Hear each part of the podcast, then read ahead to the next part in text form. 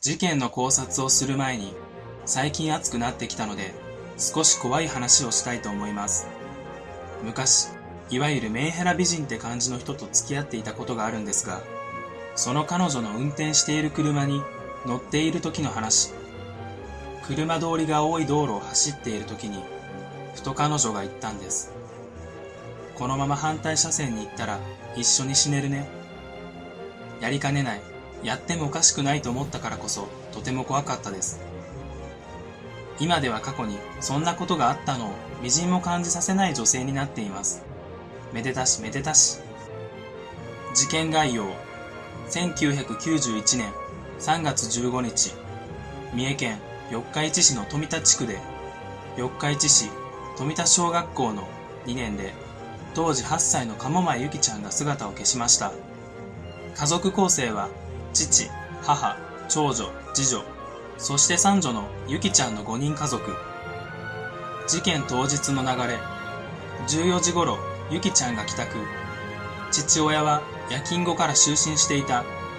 ゆきちゃんは友達から遊びに誘われたが、約束があると断っていた。14時30分頃、パート先の母親が帰宅が遅くなる旨の電話を自宅にかける。ゆきちゃんが電話に出て、分かったと返答。15時30分頃、次女が帰宅。ゆきちゃんの姿はなく、まだ暖かい飲みかけのココアがテーブルの上に置かれていた。いつも着ていくピンク色のジャンパーと自転車は残されていた。16時30分頃、父親が起床。ゆきちゃんは遊びに行ったものだと思っていた。その後、長女が帰宅。父親が夜勤へ。母親が帰宅。20時頃、警察へ捜索願いを出す。目撃証言。学校のジャングルジムで遊んでいた。学校横の川周辺にいた。学校近くの近鉄豊田駅にいた。白いライトバンの運転手と話をしていた。様々な証言があるものの、どれも有力な手がかりとはならなかった。ゆきちゃんが姿を消してから3年、あの有名な怪文書が届くことになる。考察。みゆきかわいそうというフレーズは未解決事件の動画を見ている人なら何度も見たフレーズではないだろうか。今回はこの手紙の内容がいたずらではない前提で手紙に焦点を当てて考察します。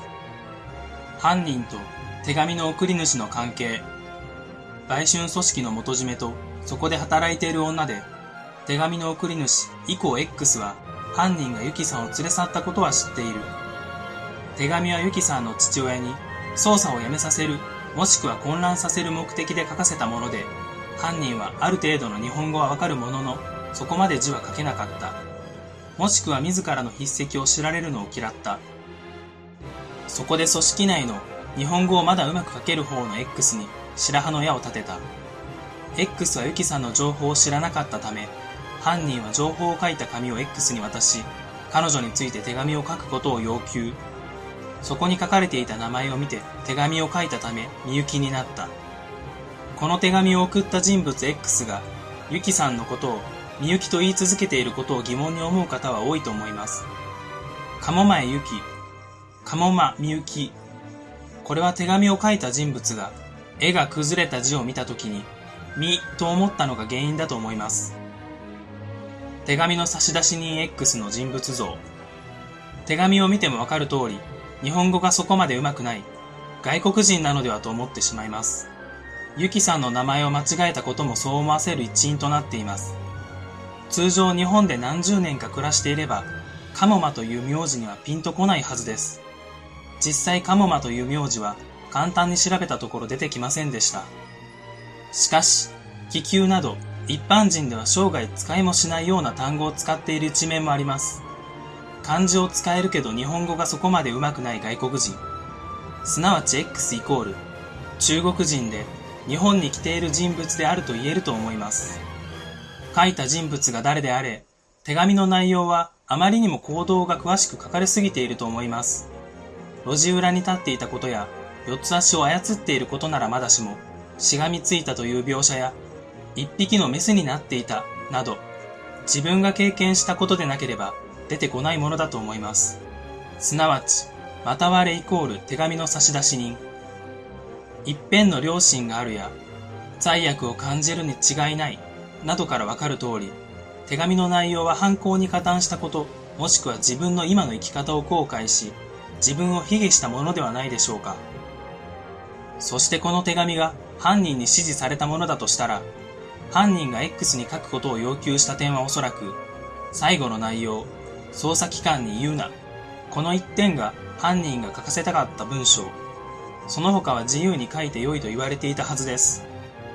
その部分と犯人を指す部分以外は、X が犯人を示す内容をカモフラージュするためのものです。最初の部分。文章の通り、かわいそうという内容で、自分は富田という地名か何かに属するまた割れであることを書いている。こんなことをしたというのは連れ去ったことではなく、手紙を書いたのはという意味。あとは自分についての文章が並ぶ。特にメインの考察に影響を及ばさないので、ここは軽く流します。犯人につながる一文。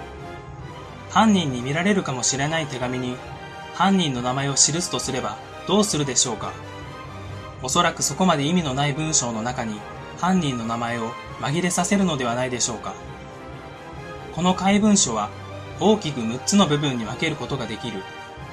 その中で犯人の名前を入れるとしたらどの部分だろうかカード当てのようなものを想像していただければわかると思いますが、心理的に一番目に本命を持ってくるのは難しいです。そして最後に持ってくるのも難しい。大体の場合は本命は真ん中に持ってくる傾向があります。この文章に注目していただきたい。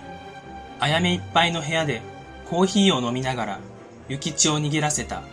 握ったのは朝やんと思う。あやめというのはあやめと書くことができ、その際の意味は、あや錦を折り、縫う技術を持った渡来人となり、その文明を考慮すると、外国から来た女性がたくさんいる部屋でコーヒーを飲みながら1万円を握らせた。そしてそこにつながる、握ったのは朝やんと思う。この朝やんと思うという一文、ここから朝やんイコール犯人か何かしらの事情を知っている人物と思った方も多いと思います。しかしこの一文、本当にそういう意味があるのだろうかそもそもコーヒーを飲んでいることを知っているなら、X はその場にいたはずです。その場でお金のやり取りをしているのを見た人物のことを思うとぼかして書くのはおかしいと思いませんか？その思うという書き方にも注目していただきたい。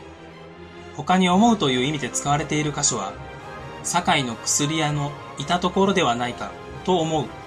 急ぐではないと思う。このように思うとすべてカタカナで書かれている。では、朝やんと思うをどう解釈するか。朝、やんと、もう、で区切った場合、朝、ヤンタオ、もう、こう考えることができます。ヤントオの正式な読み方は、ヤンタオですが、X の語学レベルを考えると、タオをトウと表現してもおかしくはないでしょう。そもそもタオ自体が日本だとトウと読めます。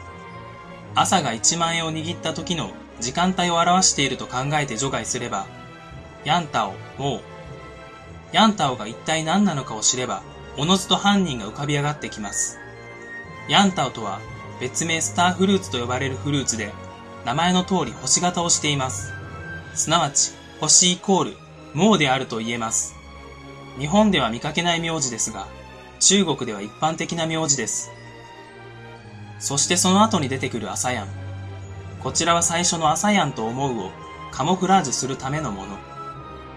おそらく犯人は日本語がある程度できる中国人で、名字はもう、読み書きは少々できるものの、自分で文章を書くことはできないレベル。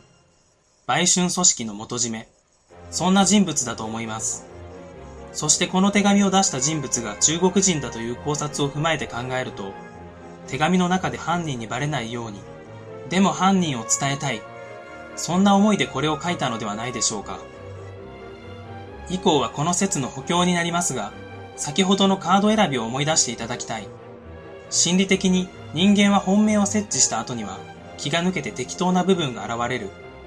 このヤントーもという一文の後、最後のブロックまで性的描写や脱炭海峡で蝶がどうたら、特に意味のないような内容が続いている。